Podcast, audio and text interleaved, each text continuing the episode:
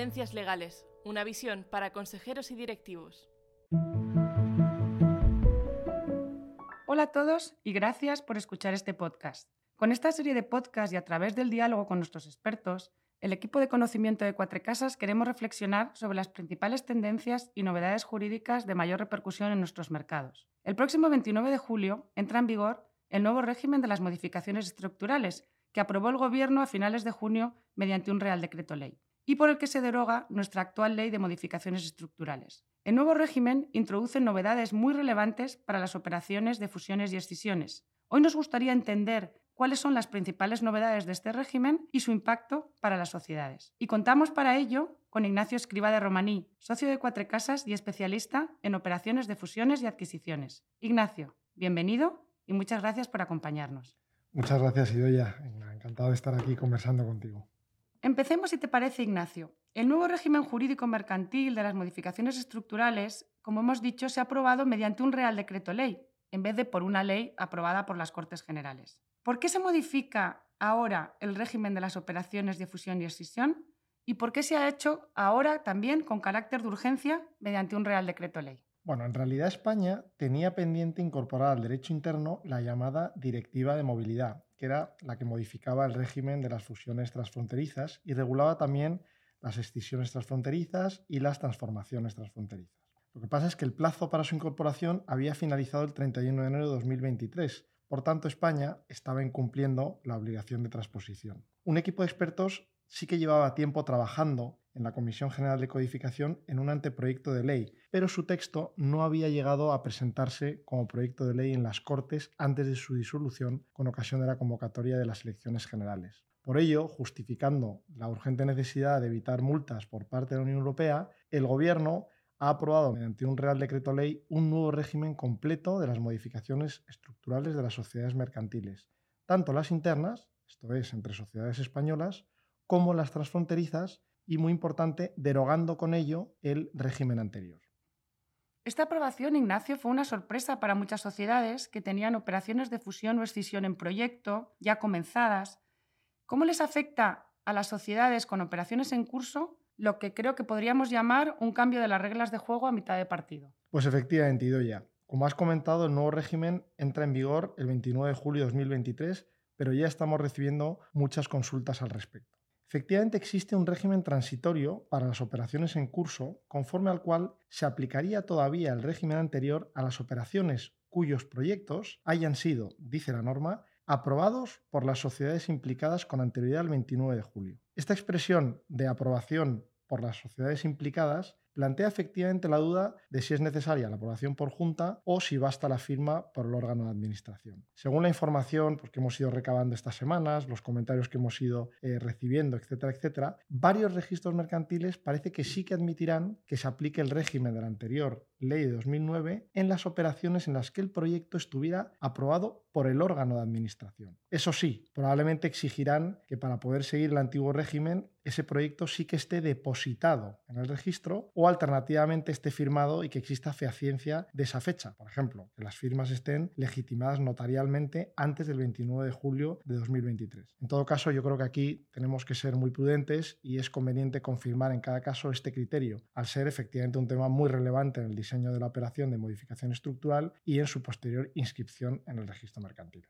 Teniendo entonces en cuenta que las nuevas operaciones, las que el proyecto se firme después del 29 de julio, tendrán que seguir las nuevas normas aprobadas, me gustaría que nos explicaras muy brevemente cuáles son las principales novedades del nuevo régimen para las sociedades. Por supuesto. Bueno, si te parece, me centro en las operaciones de fusión y escisión entre sociedades españolas. Yo creo que aquí se pueden destacar los siguientes aspectos. En primer lugar, se amplían los documentos necesarios para la operación o su contenido y destinatarios, lo que efectivamente va a incidir en el calendario de las operaciones. Y estas consultas sobre el calendario son las primeras que solemos recibir de clientes. ¿no? ¿Cuánto voy a tardar y cuáles son los hitos fundamentales? En segundo lugar, existe algún requisito nuevo que podría dificultar operaciones por parte de ciertas sociedades. Luego las comentamos. En relación con la protección de acreedores, también, aunque formalmente puede parecer que su protección es similar, yo sí que creo que sustantivamente se disminuye su protección. Por otro lado, la protección de socios sí que creo que no varía sustancialmente. Y por último, se introduce alguna modificación respecto al régimen anterior que permitirá superar algunas dudas que se planteaban en la práctica. Muchas gracias, Ignacio, por la síntesis. Empecemos, si te parece, por las novedades en el calendario, en el procedimiento.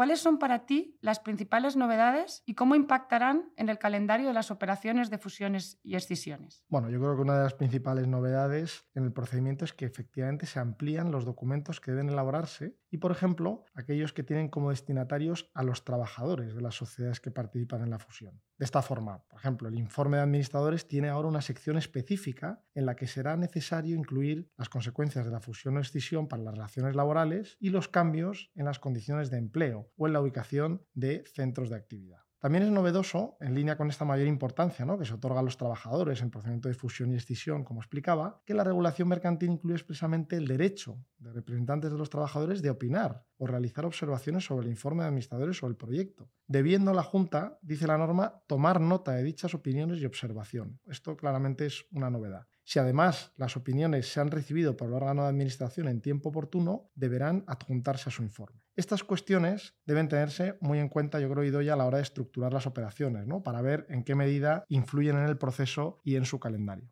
Has apuntado también que algún trámite va a dificultar las operaciones. Supongo que te refieres a la necesidad que existe ahora de acreditar que las sociedades que quieran fusionarse estén al corriente de sus obligaciones fiscales y con la seguridad social. Este nuevo requisito es cierto que ha sido muy criticado por los primeros comentaristas de la reforma.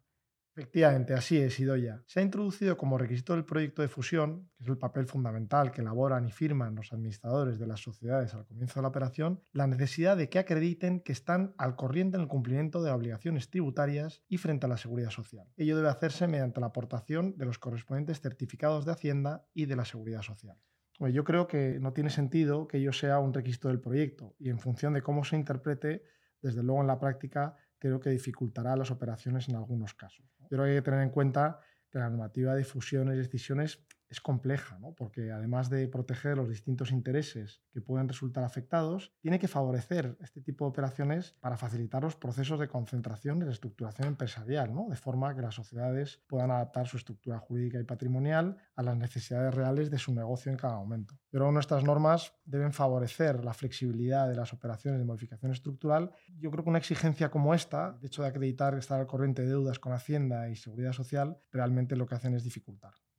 Estoy de acuerdo, Ignacio. Veremos cómo se interpreta finalmente este requisito y cómo se aplica en la práctica. Sigamos, si te parece, con otro de los puntos que has comentado, que es el de la protección de los acreedores de las sociedades que se fusionan o se escinden. Recordemos que en las operaciones de modificación estructural existe un efecto jurídico muy importante que es el beneficio de la sucesión universal. Es decir, que el patrimonio de la sociedad absorbida en la fusión o de la escindida en la escisión se transmite en bloque a la sociedad absorbente. Esto es una excepción importantísima a la regla general de nuestro derecho de que la transmisión de deudas exige el consentimiento del acreedor y la transmisión de los contratos la de la contraparte del contrato. Por ello, como contrapeso a esta sucesión universal, los acreedores tenían antes, en las fusiones y escisiones, el llamado derecho de oposición. Y has comentado que se disminuye la protección de los acreedores. ¿Puedes explicarnos brevemente en qué medida lo hace?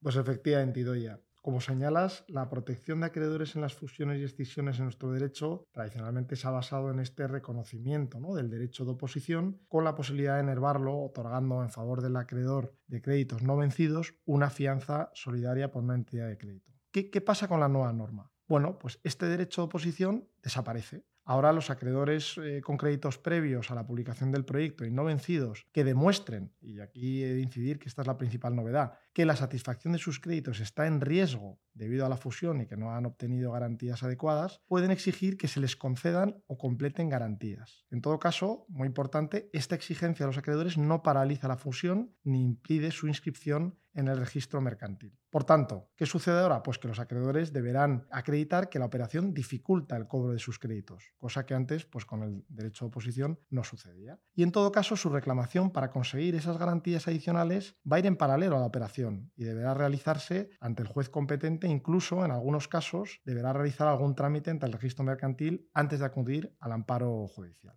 Yo creo que también hay una modificación importante en la protección de acreedores en la escisión. ¿no? Acabamos de hablar y comentar la fusión, pero en la escisión también. En estos tipos de operaciones, para evitar la fragmentación del patrimonio que provoca la escisión, que suponga una menor protección eh, para los acreedores de la sociedad extendida, ya se preveía en el régimen anterior que la sociedad extendida sería responsable solidaria de las deudas transmitidas que resultaren incumplidas por la beneficiaria. Pues ahora se limita esa posibilidad al activo neto que permanezca en la extendida, porque antes era a la totalidad de la obligación, ¿no? se refería a la totalidad de la obligación. Pero en cambio se establece que también será responsable la beneficiaria por las deudas previas a la extinción que no se transmitan y queden en la extendida. Y también es una novedad que dichas responsabilidades solidarias prescriban a los cinco años.